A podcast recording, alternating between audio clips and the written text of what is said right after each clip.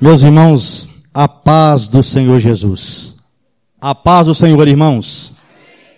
Deus é fiel, justo e verdadeiro. Amém? Abra sua Bíblia. Carta do apóstolo Paulo aos Efésios, capítulo número 6, versículo 10 e versículo 11.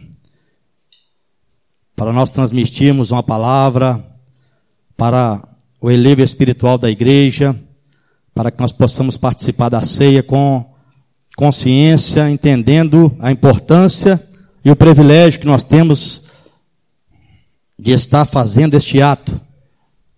Efésios, capítulo 6, versículo 10 e 11. É um texto que muitos conhecem, que fala sobre a armadura de Deus. Amém? Tem conhecido esse texto. Todos encontraram, meus irmãos? Aquele que contou, diga assim: glória a Deus. Diz assim a palavra do Senhor. No demais, irmão meus, fortalecei no Senhor e na força do seu poder. Revestivos de toda a armadura de Deus, para que possais estar firmes contra as astutas ciladas do diabo. Amém? Glória a Deus. Podemos assentar, irmãos. Eu quero, meus irmãos, antes de eu falar sobre fortalecer no Senhor e revestivo de toda a armadura de Deus, que é o objetivo dessa mensagem nesta noite, qual que é a importância disso para a atualidade que nós estamos vivenciando. Eu quero primeiramente, meus irmãos, trazer uma visão panorâmica ou geral da igreja de Éfeso, para vocês entenderem o que estava acontecendo como era difícil ser cristão ali em Éfeso e como os irmãos dependiam de Deus para fazer a sua obra. Como nós também somos dependentes de Deus para realizar a obra do Senhor com eficiência. Amém? Porque, irmãos, esta esta esta cidade, Éfeso, ela sofreu uma grande influência da cultura grega e da cultura romana. 290 a.C., quem dominava essa cidade era os gregos. E é por isso que nós conseguimos entender que eles herdaram a idolatria e o culto a Artemis, ou Diana dos Efésios, que era uma das maravilhas do mundo antigo, aquele templo. E as pessoas da Ásia fazia romaria para estar ali em Éfeso, para dar honra a Diana dos Efésios. Amém? Então eles herdaram essa crença dos gregos. Os gregos dominaram essa cidade aproximadamente por 160 anos. Depois disso, no ano de 133 a.C., aproximadamente, os romanos tomam aquela cidade e ali já começa o quê? A sua influência na cultura do povo. Como nós aprendemos hoje na ministração do professor e pastor Paulo César sobre como a cultura influencia a ética da sociedade, ou seja, o modelo da sociedade. Então eles começam a adorar o imperador. Começa a praticar o culto ao império romano. Era forte o culto ao imperador na cidade de Éfeso. E para nós entendermos, irmãos, a, como essa igreja surge a partir desse cenário de idolatria, Atos capítulo número 18 vai nos dar os relatos disso. Atos capítulo 18 até Atos capítulo número 20.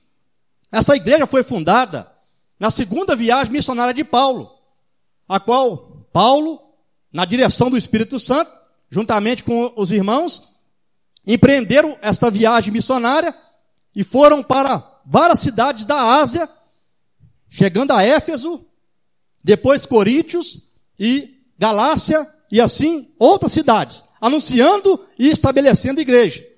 Então Paulo, de início, teve pessoas ali que aceitaram a Cristo como Salvador. Amém? Então, só que a primeira estadia de Paulo nessa cidade, ela foi bem rápida, bem relapsa. Por quê? Porque Paulo tinha outras missões. Ele tinha outras cidades para anunciar o evangelho, pregar o evangelho, mas Paulo não deixava esses irmãos sem um apoio espiritual. Ele deixava alguém ali para cuidar dos irmãos, para instruir os irmãos da palavra, para que eles pudessem desenvolver a sua salvação. Amém?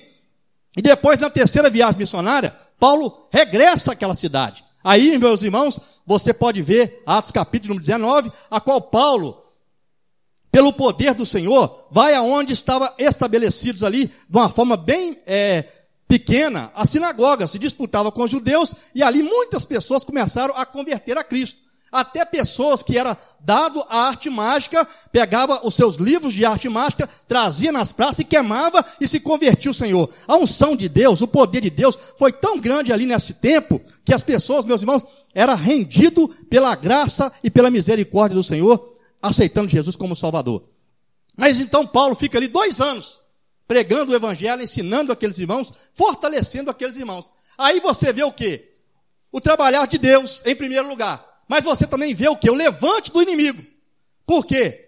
As pessoas que eram os ourives, os fabricantes de ídolos, que ganhava com as imagens de Diana, ficaram revoltados com a presença dos missionários naquela cidade.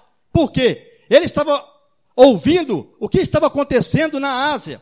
Aonde os missionários chegavam, muitas pessoas se convertiam e largavam a idolatria.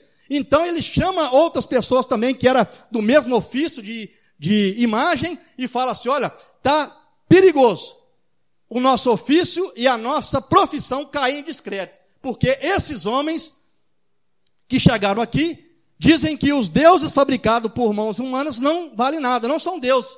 E ali, irmãos, houve o que? Um tumulto. Mas o escrivão, que comandava a autoridade na época, chamou as pessoas e falou assim: olha, se for só de palavra, vocês acalmem, pare com isso, para que não aconteça de nós sermos interpretados como sediciosos e podemos sofrer alguma retaliação do império, porque quem dominava ali era o império. Qualquer rebelião, qualquer interpretação errada, poderia dar um massacre, poderia pessoas morrer ou até ser presas.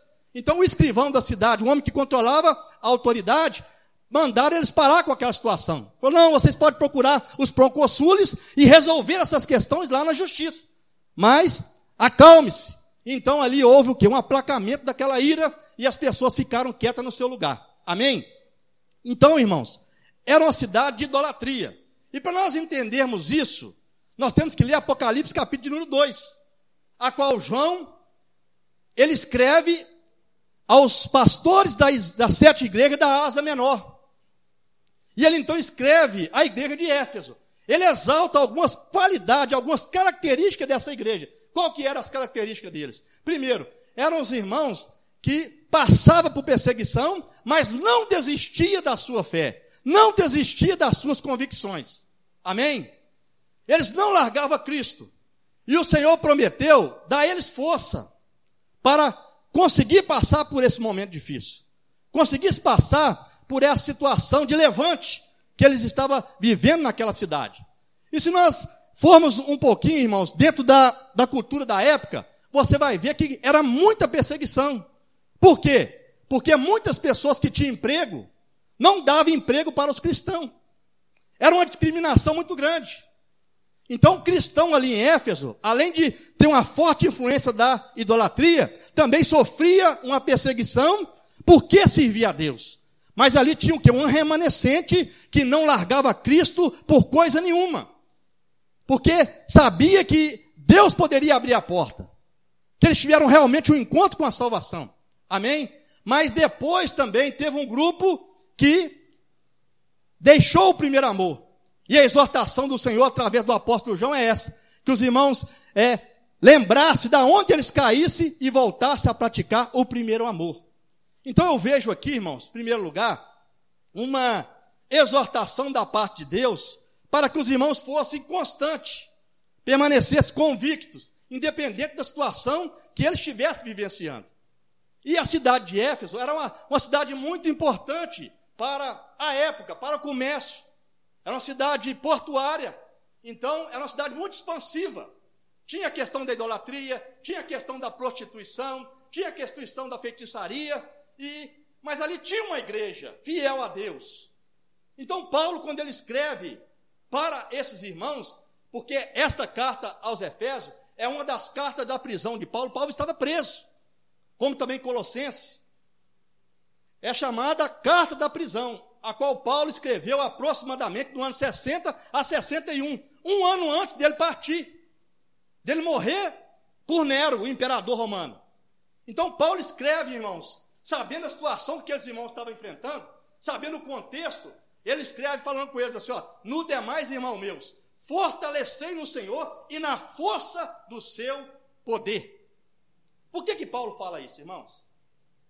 Por que que Paulo fala isso? Porque Paulo sabia que para que esses irmãos pudessem vencer tanta pressão, tanta situação, eles precisavam da força e do poder de Deus nas suas vidas.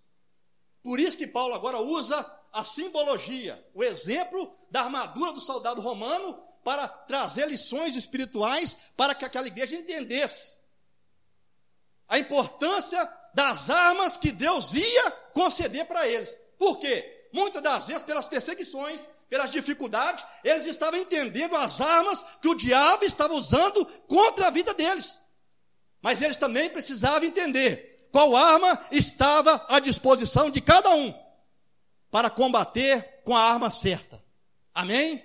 Louvado seja o nome do Senhor. Porque, irmãos, a carta aos Efésios, os teólogos chamam de carta é, mais é, cristocêntrica ou cristológica. Por quê? Porque Paulo revela o mistério da salvação. Ele fala que como Deus uniu dois povos e colocou num só para cumprir a sua missão. Qual povo? Judeus e gentios, para formar a sua igreja com uma finalidade. Com uma finalidade: ministrar sua graça em favor dos perdidos. A igreja foi formada com essa finalidade. Então, Efésios mostra esse amadurecimento e essa profundidade reveladora para que os irmãos entendessem a missão que eles tinham como servos e protagonistas de Deus naquela cidade. Mas qual também era a finalidade disso, irmãos? Em primeiro lugar, era uma finalidade de Deus instruir aquele povo, de Deus levantar o fraco, de Deus dar para eles armas para vencer o mal. Por quê? Deus é maior do que qualquer situação. Nós temos que compreender isso. Então eu quero que os irmãos entendam qual que era o contexto de Éfeso, que eu já expliquei para vocês aqui, qual que era a arma que estava disponível na mão deles e o que, que os irmãos enfrentavam, que era o quê? Oposição e influência da idolatria pagã, tanto grega como romana. Amém? Então não era fácil. Por quê, irmãos? Hoje também não é difícil, hoje também não é fácil. Mas qual que é a situação que nós estamos vivendo hoje? Os irmãos passavam perseguição, não era porque eles procuravam. Não é porque eles davam lugar para a perseguição vir na vida deles. Não era. Era porque Cristo estava na vida deles. Agora, Paulo mostra para eles, irmãos, que a luta não é contra carne nem sangue, mas sim contra os principados e a potestade do ar. O diabo atuava de uma forma direta e indireta. Direta, tomava, usava alguém em possessão e vinha contra os irmãos. E de uma forma indireta, influenciando pessoas a odiar a obra de Deus e trazer um prejuízo muito grande para aquelas pessoas. Mas Deus sabia disso. E através da oração, através da armadura de Deus, eles iam conseguir combater com a arma certa e ia conseguir, meu irmão, cumprir o propósito que Deus estabeleceu para que eles realizassem naquela cidade. Qual que é a nossa dificuldade hoje? Hoje nós enfrentamos dificuldade, irmão, por questões por questões de frieza espiritual. Quantos crentes passam dificuldade porque estão frios na fé, não conseguem desenvolver sua fé? Quantos crentes hoje, meus irmãos, passando por dificuldade porque não tem palavra? Porque são pessoas que não conseguem ter uma palavra firme, não conseguem cumprir aquilo que ele combina. E isso vai trazendo para ele luta, vai trazendo para ele discreto, Quantas mulheres hoje não sentem firmeza no seu marido? Porque o homem que é o cabeça do lar tinha que dar um exemplo dentro de casa, tinha que chamar a família para buscar a presença de Deus. É uma pessoa que não tem condição de buscar a presença de Deus. E a esposa não sente firmeza nele. A esposa até queria que ele buscasse a Deus, que ele fosse um exemplo dentro de casa, mas já começa o enfraquecimento dentro do lar. Os filhos não conseguem ver um padrão na vida do pai, na vida, muitas das vezes, da mãe. E essa dificuldade, meu irmão, é por questão dele próprio. Não é o diabo, não é questão espiritual, é falta de maturidade, é falta de amadurecer, é falta de agradecimento para entender a profundidade do sangue de Cristo derramado na cruz. Porque uma coisa, meus irmãos, eu quero dizer para vocês: o diabo tem lutado contra as famílias, o diabo tem lutado contra muitas pessoas. Não quer dizer que o marido e a mulher, sendo crente, dando exemplo, vai ser, vai, os filhos vão pegar aquilo para eles. Mas você vai ter sempre uma arma à sua disposição. Você vai ser um exemplo dentro da sua casa. Quando acontecer alguma coisa que sair fora da normalidade, você vai poder dizer, falar assim, olha, eu não te dei esse exemplo. Você, minha irmã, vai poder dizer para o seu filho, eu não te dei esse exemplo. Porque eles vão ver em vocês a referência. Mas quando não tem essa referência, eu já começo a perder a referência dentro da minha casa. E assim vai para o lado do trabalho. Quando chega uma pessoa, muitas das vezes, que é cristão, o, o patrão olha e fala assim: olha, até que enfim, achei uma pessoa que não bebe, não fuma, mas então vou dar essa oportunidade para ele, porque eu estou precisando de uma pessoa que tem compromisso. Eu estou precisando de uma pessoa que venha trabalhar todos os dias. E o crente, por ser crente, muitas das vezes o patrão olha para ele e fala assim: olha, achei a pessoa certa. Mas com pouco ele começa a deixar a desejar. Com pouco o patrão começa a olhar que aquela pessoa não tem condição, porque ele não cumpre aquilo que ele fala. A questão é de palavras. As lutas, meus irmãos, que nós passamos muitas das vezes, na atualidade que nós estamos vivendo. A maioria, eu não quero generalizar, mas a maioria é porque nós não estamos valorizando aquilo que Jesus fez na nossa vida. Estamos passando por isso. Estamos passando por uma crise de identidade muito grande. Mas eu quero dizer uma coisa para você. Nós precisamos entender o que, que significa cada arma da armadura do soldado romano. E o significado disso para nós hoje. Para quê? Para que o Espírito Santo desperta na sua vida. Nem tudo está perdido, meu irmão. Nem tudo está perdido. Hoje, infelizmente, nós estamos vendo pessoas que estão dentro da igreja, já tem um tempo servindo a Deus, estão querendo tirar sua vida de desespero. Por quê? Não sabe lidar com a situação. Não sabe lidar com o problema do dia a dia. A batalha está renita e vai continuar mais difícil. Chegou a hora de nós buscarmos a Deus de verdade. Porque Deus nos ama e a Sua presença está à nossa disposição para nos ajudar a enfrentar o cão, a enfrentar o mal, em nome de Jesus. Churimi canta labai. Aleluia. E a primeira arma, meus irmãos, da armadura, ou seja, o primeiro aparato da armadura do soldado romano é o centurião, ou seja, o cinto. O cinto. Por que, que é o cinto? Porque o cinto, irmãos, ele segura toda a armadura. É ele que dá firmeza à armadura. E o que, que significa isso para nós hoje? O cinto simboliza a verdade do Evangelho. Nós não aceitamos uma religião, meu irmão, relativa. Nós não aceitamos uma religião meia-boca. Nós aceitamos a verdade de Deus. Foi por isso que Jesus disse: Conhecereis a verdade, e a verdade vos libertará. A verdade, meus irmãos, ela prevalece sobre a mentira. O nosso adversário é o pai da mentira. Ele nunca se firmou na verdade. É ele que gosta da mentira. Mas o nosso Deus é a verdade. E quem está com a verdade está com Deus. E a verdade, meu irmão, ela tem que estar em volta do meu corpo todo, me dando firmeza naquilo que eu faço, naquilo que eu falo, para que o nome do Senhor seja glorificado.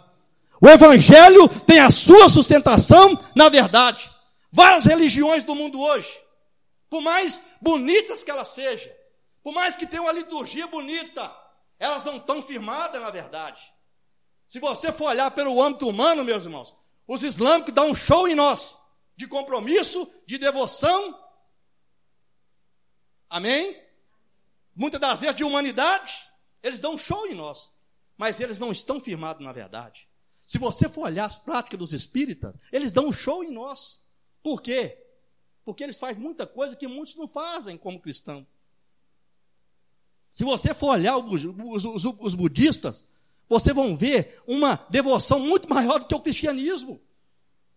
Você vai ver, se você estudar o budismo, você vai ver ali, não estudar a, sua filo, a, a doutrina budista, porque o budismo não tem, é, não tem um livro sagrado, é, um, é uma filosofia de vida.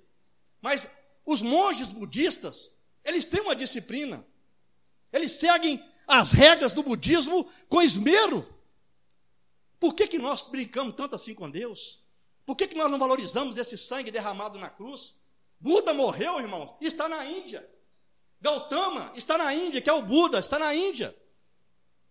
Maomé está em Meca, Arábia Saudita, está lá os seus restos mortais.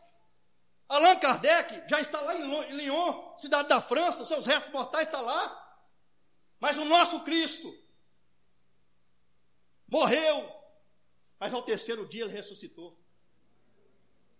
E quando o anjo viu, ou removeu aquela pedra, aquelas mulheres foi lá, chegando lá para levar as peçarias, para ungir o corpo do Senhor, ela ouviu uma voz do anjo dizendo: Por que vocês buscais o vivente dentre os mortos? Ele não está aqui, mas ele já ressuscitou, como ele tinha vos dito. Aleluia. E Jesus encontrou aquelas mulheres ali, no jardim, e disse para ela: Paz seja convosco. Aquelas mulheres começaram a ficar alegres. Depois elas foram anunciar aos seus discípulos. E Jesus apareceu para eles, para um por um. Ficou com eles por espaço de 40 dias, comendo, fortalecendo os irmãos. Por quê? Porque a igreja está firmada no cinto da verdade. O evangelho, irmão, é a verdade. É o poder de Deus. É as boas novas de salvação. E eu aceitei essa boa nova. Você aceitou essa boa notícia também da sua vida? Bendito é o nome do Senhor. Outro aparato da roupa do soldado romano é o peitoral, ou seja, a coraça que, que significa isso? Significa justiça. Por quê, irmãos? Porque a Bíblia nos diz que justiça e equidade é a base do seu, seu trono. O trono de Cristo está firmado na equidade, na verdade, na justiça. Porque o nosso Deus é justo. A gente vê de vez em quando aí algumas pessoas, irmãos, falando que Deus não é justo, porque eles enxergam do âmbito humano. E quando a gente começa a estudar alguma ciência, nós vamos vendo que muitas das, das vezes as próprias coisas humanas traz uma explicação espiritual. Por exemplo, alguém conhece isso aqui, eu vou falar porque alguém conhece isso aqui, tá? O direito tem um princípio chamado inafastabilidade inafast... princípio da inafastabilidade da justiça. O que, é que significa isso? Ninguém, irmãos, vai deixar de ter resposta quando você entra na justiça. Mas a justiça só funciona quando você movimenta ela. Se você não buscar a justiça, jamais ela vai estar a seu favor. Assim é Deus. O direito é uma ciência muito bonita, mas ele só funciona quando as pessoas buscam ele a seu favor. Amém? Seja para pleitear um direito, se ele para pleitear alguma causa, qualquer situação, o direito só vai funcionar se você buscar ele. Ou seja, se você entrar com ação, jamais um juiz vai deixar de te dar uma resposta. Se tudo estiver dentro dos trâmites normal, você vai ter uma resposta, porque existe esse princípio da inafastabilidade da justiça. É um princípio. Então, meus irmãos, Deus está à disposição mas sabe o que acontece? Muitas pessoas têm virado as costas para Deus. Irmão, se você sair agora, você vai ver muitas pessoas. Eu passei, eu vi, eu cheguei atrasado hoje porque eu, hoje eu tirei minhas fotos da formatura. Passei em vários lugares, vim de Belo Horizonte correndo para chegar aqui. E eu passei em vários bares, em vários é, sorveteria, em vários lugares. Está lotado de pessoas, ninguém usando máscara. E sabe o que, que me chamou a atenção? Passando polícia para cima e para baixo, não falando nada com ninguém. E eu glorifiquei a Deus, foi graças a Deus, que a minha vida, ela tem um sentido diferente. Se Jesus não tivesse na minha vida, talvez eu estava ali, sem nenhum objetivo na vida, é, fazendo conversa fiada. Mas graças a Deus eu não fico perdendo tempo e nem enchendo a minha cara de cachaça, porque Jesus me salvou, me deu uma nova visão de vida. Louvado seja o nome do Senhor. E você também é assim. Bendito é o nome do Senhor. Mas a coraça, irmãos, ela simboliza justiça. O nosso Deus é um Deus de justiça. Eu quero que você, você entenda isso aqui nessa noite. Por quê? Porque tem muitos cristãos, irmãos, que é uma artimanha de Satanás tentar invalidar a palavra de Deus na sua vida. Tentar dizer que Deus te abandonou. Tentar dizer que Deus não é justo. Tentar dizer que Deus não te salva. Quantas pessoas não têm certeza da sua salvação? Porque o inimigo coloca dúvida no seu coração. Mas sabe qual é o problema disso? É porque você não desenvolve a sua fé. É porque você não entende a profundidade da palavra. Sabe por que nós somos salvos? Não é porque eu sou bonzinho, não. Eu sou salvo porque a graça de Deus se manifestou, trazendo salvação a todos os homens. E ela nos ensina a abandonar uma vida ímpia e arrepender e buscar ao Senhor, que deu a si mesmo em favor de nós para nos remir e purificar, ou seja, separar para si um povo seu, especial, zeloso de boas obras, como está escrito em 2 Tito, capítulo 2, versículo 11 em diante. Então a salvação não é mérito humano. Nada que eu faço vai atrair os benefícios de Deus para a minha vida, mas quando eu entrego a minha vida para Cristo, tudo que Jesus conquistou no Calvário, ela vem para a minha vida. Agora, meu irmão, vai fazer o quê? Aquele que está em Cristo, nova criatura é. As coisas velhas se passaram. Eis que tudo se fez novo.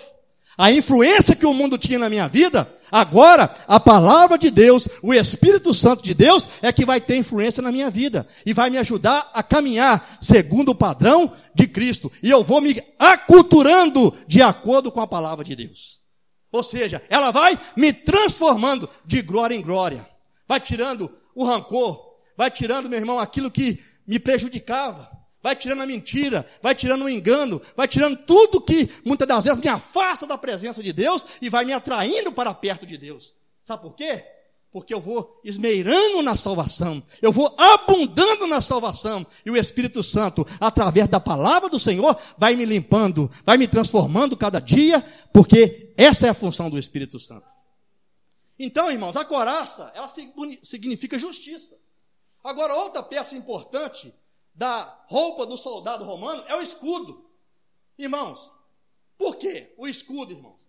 O escudo protegia o soldado contra as lanças e contra as flechas.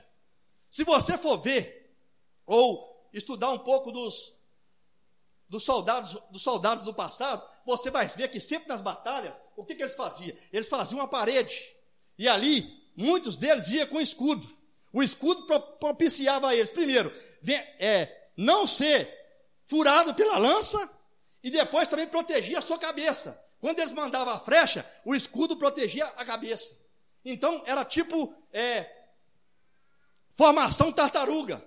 Protegia a frente, protegia a cabeça. Formação tartaruga era uma estratégia que eles usavam para isso para não ser furado pela lança e para não ser atingido por flechas. Amém? E o escudo significa o que, irmãos? A fé. Escudo significa a fé.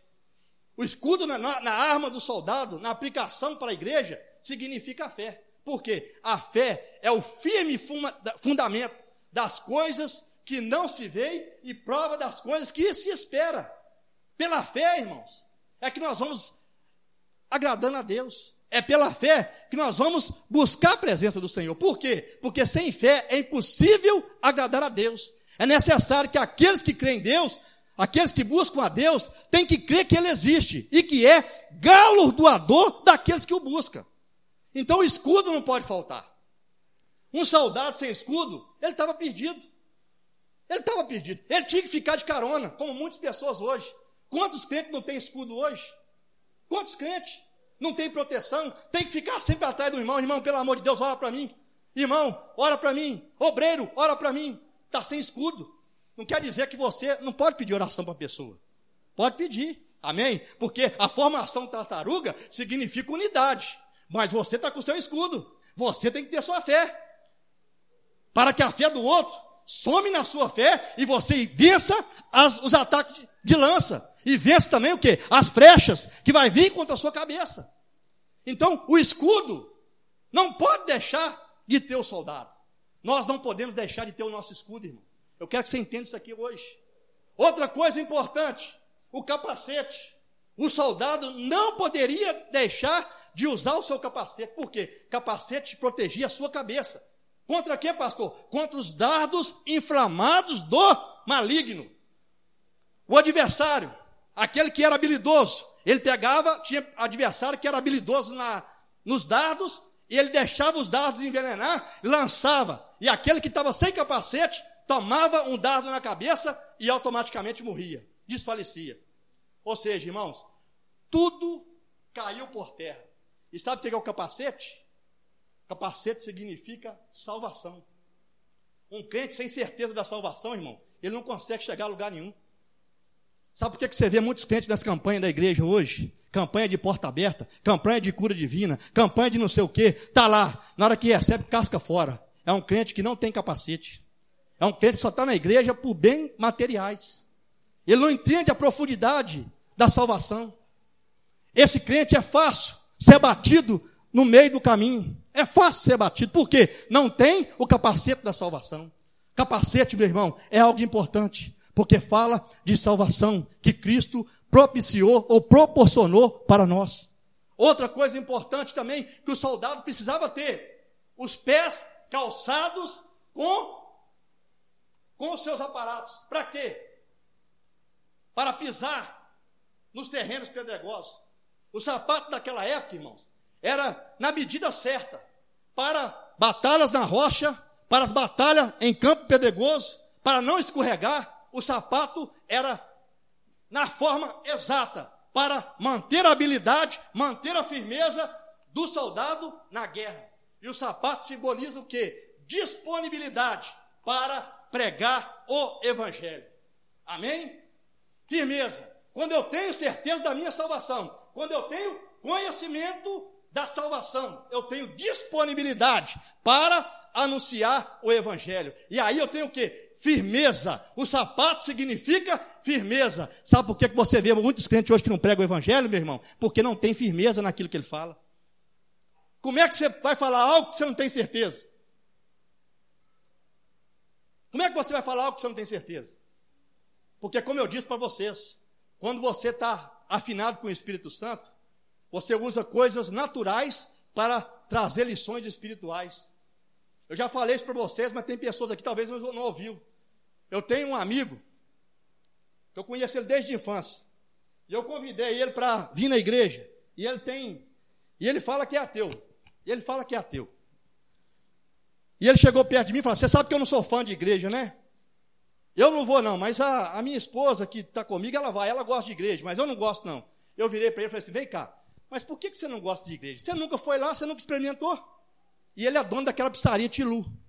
Eu virei para ele e falei assim, é a mesma coisa, olha o que eu falei, que eu falei com ele lá. É a mesma coisa a pessoa falar que a sua pizza é ruim. Sem vir aqui comer dela. Ele está sendo justo com você? Na mesma hora ele engoliu aquela palavra seca. E ficou calado. Falou, é, realmente você tem razão. Entendeu, irmão? Como é que a pessoa fala se ele não tem certeza daquilo que ele está falando? Nós temos que ter certeza. Aleluia. Por isso que Jesus mandou os discípulos ficar em Jerusalém, até que do alto fosse revestido de poder para que eles pregassem o evangelho. Ele já tinha certeza da salvação, mas ainda faltava o quê? O revestimento do alto, para que eles tivessem poder de Deus para pregar o evangelho. Hoje a igreja já tem o poder de Deus. A igreja já tem o Espírito Santo. O que está faltando para nós pregarmos o evangelho? O que está faltando? Entende? E outra coisa, a espada, a espada era outra arma poderosa do soldado. E o que, que significa a espada, irmão? A espada significa conhecimento. Conhecimento de quê? Da palavra de Deus. A espada dava habilidade para o soldado combater de perto e também mais de longe. Você está entendendo o mistério aqui, irmão? A espada dava a habilidade para o soldado combater de perto e também de longe. Isso significa pessoas que estão à nossa volta, sua família, seus vizinhos, seus colegas de trabalho, seu colega de escola, seu colega de faculdade. As pessoas do seu convívio social perto de você. Combate com a palavra. E as pessoas longe, através da ciência, da tecnologia, rede social, WhatsApp, Facebook. Instagram, use ela para difundir o evangelho, para pregar o evangelho, para buscar pessoas que estão longe, para interagir, para edificar pessoas que estão longe, a palavra, conhecimento. Tudo isso, meus irmãos, essas armas juntas propiciava o soldado romano a não cair diante da guerra. Mas o soldado, ele treinava, ele usava toda essa armadura. Poderia estar chovendo, poderia estar fazendo frio, poderia estar fazendo é, calor ou inverno, qualquer tempo. Ele estava com a sua armadura, porque ele não sabia a hora que ele ia ter que usar um dos aparatos dessa armadura. É assim somos nós. Não adianta você, na hora que passando dificuldade, correr para o ciclo de oração. Correr, pegar a Bíblia. Ah, Senhor, vou fazer um compromisso, meu Deus. Vou ler a Bíblia toda, meu irmão. Toma cuidado com isso. Desespero não atrai a misericórdia de Deus. A Bíblia nos diz que gritos vazios Deus não ouvirá. Tem muitas pessoas, na hora que está passando por alguma dificuldade, promete muita coisa para Deus. Grita, chora, Senhor, só me dar oportunidade. Irmãos, desenvolva sua fé hoje. Sai daqui hoje com compromisso com Deus. Porque nós precisamos revestir do Senhor e da força do seu poder. Por quê, irmãos? Por quê? Quem vai nos fortalecer é Deus. O nosso fortalecimento não vem do homem. E para mim encerrar isso aqui, para mostrar para vocês dois exemplos na Bíblia, que quando a pessoa é fortalecido por Deus, ele consegue vencer batalhas que aos olhos humanos jamais teria condição. O exemplo de 1 Samuel capítulo 17, a luta entre Davi e Golias. O exército de Israel já estava ali 40 dias sendo afrontado por Golias, irmão. E Golias era um homem perito na guerra desde a sua infância. Desde a sua infância. E Saul ficou com medo, por quê? Saul já tinha vencido várias guerras através do nome do Senhor. Mas Saul sabia que ele tinha desagradado a Deus, que Deus já tinha o rejeitado. Porque o profeta Samuel disse que Deus já tinha rasgado o trono dele e tinha escolhido outro para reinar em seu lugar. 1 Samuel capítulo número 15 em diante. Mas Saul agora estava com medo, porque ele não tinha mais certeza. Ele não tinha mais a armadura de Deus, ele não tinha mais a força do Senhor na sua vida. Sabe o que ele faz? Ele começa a fazer o quê? Ele começa a oferecer presente. Olha, quem pelejar contra esse gigante e ganhar essa guerra, eu vou isentar a sua família de imposto aqui. E outra coisa, vou deixar ele casar com a minha filha. Era algo interessante. Um guerreiro que ganhasse aquela guerra jamais ia pagar imposto, ia casar com a filha do rei, ia ser da família real. Era um privilégio muito grande. Mas Davi foi ali, irmãos, não por causa desse prêmio. Davi foi ali por obediência ao seu pai. Amém? Davi foi ali por obediência ao seu pai. E quando ele chegou lá, viu Golias afrontar o exército de Israel, ele entendeu uma coisa: não foi Israel que foi envergonhado, mas foi o nome do Senhor. Mas Davi já era o que, irmãos? Já tinha sido ungido por Senhor, e o Espírito Santo de Deus já estava na sua vida. E Davi então foi o que? Fortalecido no Senhor e na força do seu poder. Sabe por quê? Por que você está falando isso, pastor Marco? Alguém pode falar, pastor Marco, você não está exagerando no texto, não, irmão? Irmão, presta atenção. Na hora que Davi vai na peleja contra Golias, o que que ele fala, irmãos? O que que ele fala? Você vem a mim com espada e com lança. Eu vou a ti em nome do Senhor dos exércitos que tu tens afrontado. Por que que Davi falou isso? Porque Davi estava na força do Senhor. Golias estava na força do homem. Irmãos, entenda uma coisa: tem guerra que você não vai vencer por você mesmo. Sabe que tem muita pessoa caindo, sendo envergonhado, porque tem lutado com as suas próprias armas, tem lutado com a sua própria sabedoria, Sabe que tem muitos jovens hoje caindo no pecado? Porque tem brincado, tem pensado que consegue dominar a situação. Mas quando você vai na força do Senhor, reconhecendo as suas limitações, pedindo a Deus que te fortaleça, Deus vai te dar graça, você vai vencer a sedução, você vai vencer, meu irmão, o engano de Satanás e vai continuar permanecendo firme, brilhando, dando honra ao nome do Senhor, que foi para isso que Jesus te salvou. Aleluia! Deus não quer pessoas desanimadas. Deus não quer pessoa dando mau testemunho na sua presença. Essa não é a vontade de Deus. E Deus hoje quer mudar as coisas. Mas é amanhã, pastor Marco, não é hoje. É hoje o dia da mudança. Sabe por quê, irmão? Nós não sabemos o que vai acontecer amanhã. Entenda uma coisa. Nós estamos tendo uma grande oportunidade agora. Existem muitas pessoas desanimadas. Existem muitas pessoas sem compromisso. Mas Deus conta contigo, meu irmão.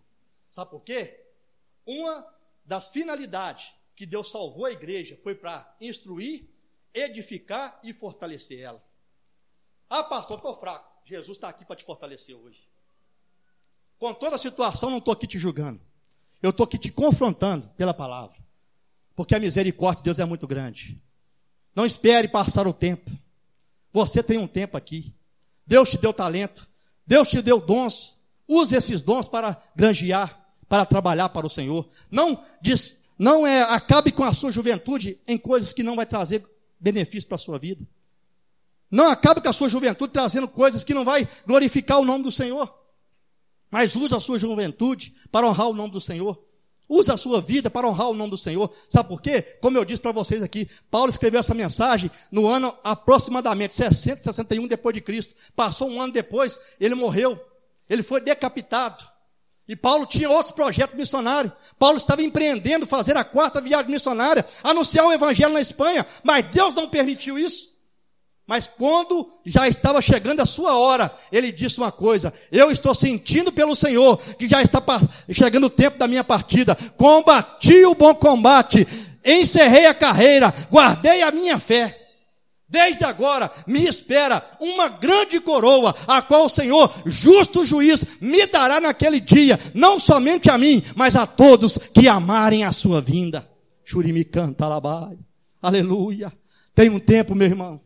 Tem um tempo para nós. Vamos fazer alguma coisa enquanto é tempo. Em nome de Jesus, fica de pé. Eu quero orar pela sua vida.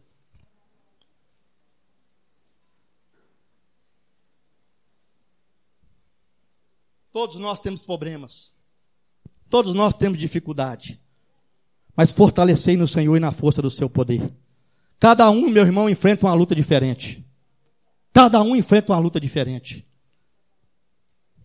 Tem coisas que acontecem que eu não queria que acontecesse. Tem coisas que acontecem na sua vida que você não queria que acontecesse. Mas tem uma coisa, isso não é motivo para você abandonar a Deus. Isso não é motivo para você esfriar na presença de Deus. Aleluia. Não deixe o inimigo roubar aquilo que você tem, a sua alegria, a sua convicção de servir a Deus. Ore comigo agora. Faça essa oração com sinceridade. Deus está aqui para te encher com a sua presença. Bendito é o nome do Senhor. Talvez tem muito tempo que você já não sente a presença de Deus. Talvez você está sentindo, meu pastor Marco, eu estou como um poço raso. Eu era aquele crente alegre, eu era aquele crente que sentia uma unção, uma alegria. Eu quero te dizer que Deus está aqui hoje, meu irmão, para fortalecer a sua vida, para te dar graça para te dar unção, churimi canta labai, porque Deus tem prazer, Deus quer te usar. Amanhã vai vir uma dificuldade na sua vida. Essa semana vai vir uma dificuldade na sua vida, mas Deus vai te dar sabedoria. Deus vai te dar entendimento, porque você vai estar fortalecido no Senhor e na força do seu poder. Você vai receber nesta noite a armadura de Deus na sua vida. E a armadura de Deus é o que? É os aparatos que você precisa para pelejar nessa guerra que você está enfrentando. Seja ela de qual âmbito for. Em nome de Jesus, essa mensagem nesta noite, meu irmão, é uma mensagem profética para a sua vida. Recebe ela hoje, porque Deus quer mudar as coisas para que o nome dele seja glorificado. Eu sei que tem hora que dá vontade de parar, eu sei que tem hora que dá vontade de regressar, mas Deus, meus irmãos, através da Sua palavra, está nos impulsionando aí para frente, para caminhar, sabe por quê? É Ele que abre a porta, é Ele que tira as muralhas, porque Ele é Deus na nossa vida. Churimi canta labai. E a verdade do Senhor vai prevalecer contra todas as mentiras. Então, meu irmão, nós estamos na verdade. Ore comigo agora. Levanta sua mão comigo, em nome de Jesus. Ore comigo, pedindo a Deus graça e força Ore comigo para que Deus te dê a armadura dele na sua vida, as armas que você precisa para combater nessa situação que você está enfrentando. Meu Deus Todo-Poderoso, Pai, em nome de Jesus, nós estamos aqui, ó Pai, pregando a Sua palavra, que o Teu Espírito Santo tem nos dado, Senhor, para ministrar para esta igreja, meu Deus. Só sabe, ó Pai, o que cada um está passando aqui nesta noite. Mas esta mensagem, ó Pai, é para trazer uma reflexão mais profunda, é para trazer uma mudança de postura, meu Deus, para que nós venhamos reconhecer as nossas limitações, as nossas insignificâncias, as nossas, meu Pai, aleluia, fragilidade, mas reconhecer também a tua grandeza, o teu domínio, o teu poder, a tua majestade. Orianda labacanta labacheia. Meu Deus, abraça com esse crente agora, fortaleça esse irmão, ajuda ele, ó Pai Pai, essa pessoa que já foi batizada com o Espírito Santo e hoje não está sendo renovada, renova ele hoje, meu Deus, ajuda ele a sentir algo diferente nesse culto, para a tua honra e para a tua glória. Nós estamos aqui, ó Pai, no primeiro domingo de setembro de 2020, vivendo, meu Deus, uma pandemia. Pai, eu te peço, meu Deus, não deixa nada roubar a nossa alegria. Não deixa, meu Deus, a falta de perspectiva no emprego, a falta de perspectiva na economia, a falta de perspectiva nos nossos projetos pessoais roubar a nossa alegria, porque o Senhor está para voltar e nós precisamos ganhar almas, nós precisamos pregar a tua palavra. Meu Deus, nos ajuda, Senhor, ajuda a tua igreja, abençoa essas famílias famílias. Não deixe o inimigo, meu pai, destruir essa família. Não deixe o inimigo destruir essa criança. Não deixe o inimigo destruir esse jovem. Meu Deus, em nome de Jesus, quebra o arco, Senhor. Corta a lança, meu pai. Faz esse carro queimar no fogo e saber que o Senhor é Deus. Entra nessa situação para a tua glória, meu Deus. Rianda labacheia, Jurimi canta labai, Manabacou, varianda labacai. Espírito Santo, nós te adoramos, nós te glorificamos nós te engrandecemos, ó Deus, em nome de Jesus, em nome de Jesus. Aplauda o Senhor bem forte. Aleluia. Orianda labacanta labacheia. Oh, manabacanta labai, irianda labacai, manabacou, varianda labai. Ripa labacheia, churimicanta labai. Muito obrigado, Jesus. Muito obrigado, meu Deus. Aleluia, Senhor, muito obrigado, meu Pai. O teu sangue, meu Deus, trouxe para mim perdão. O teu sangue, Senhor, trouxe para a tua igreja a redenção. Aleluia, Senhor, muito obrigado, meu Deus. Dá teus filhos ousadia, dá teus filhos, meu Pai, intrepidez para anunciar a tua palavra, para viver a tua palavra, para ser, meu Deus, envolvido pela sua palavra. Em nome de Jesus, ó Pai, em nome de Jesus. Aplauda Senhor bem forte. Aleluia. Oh glória, oh glória.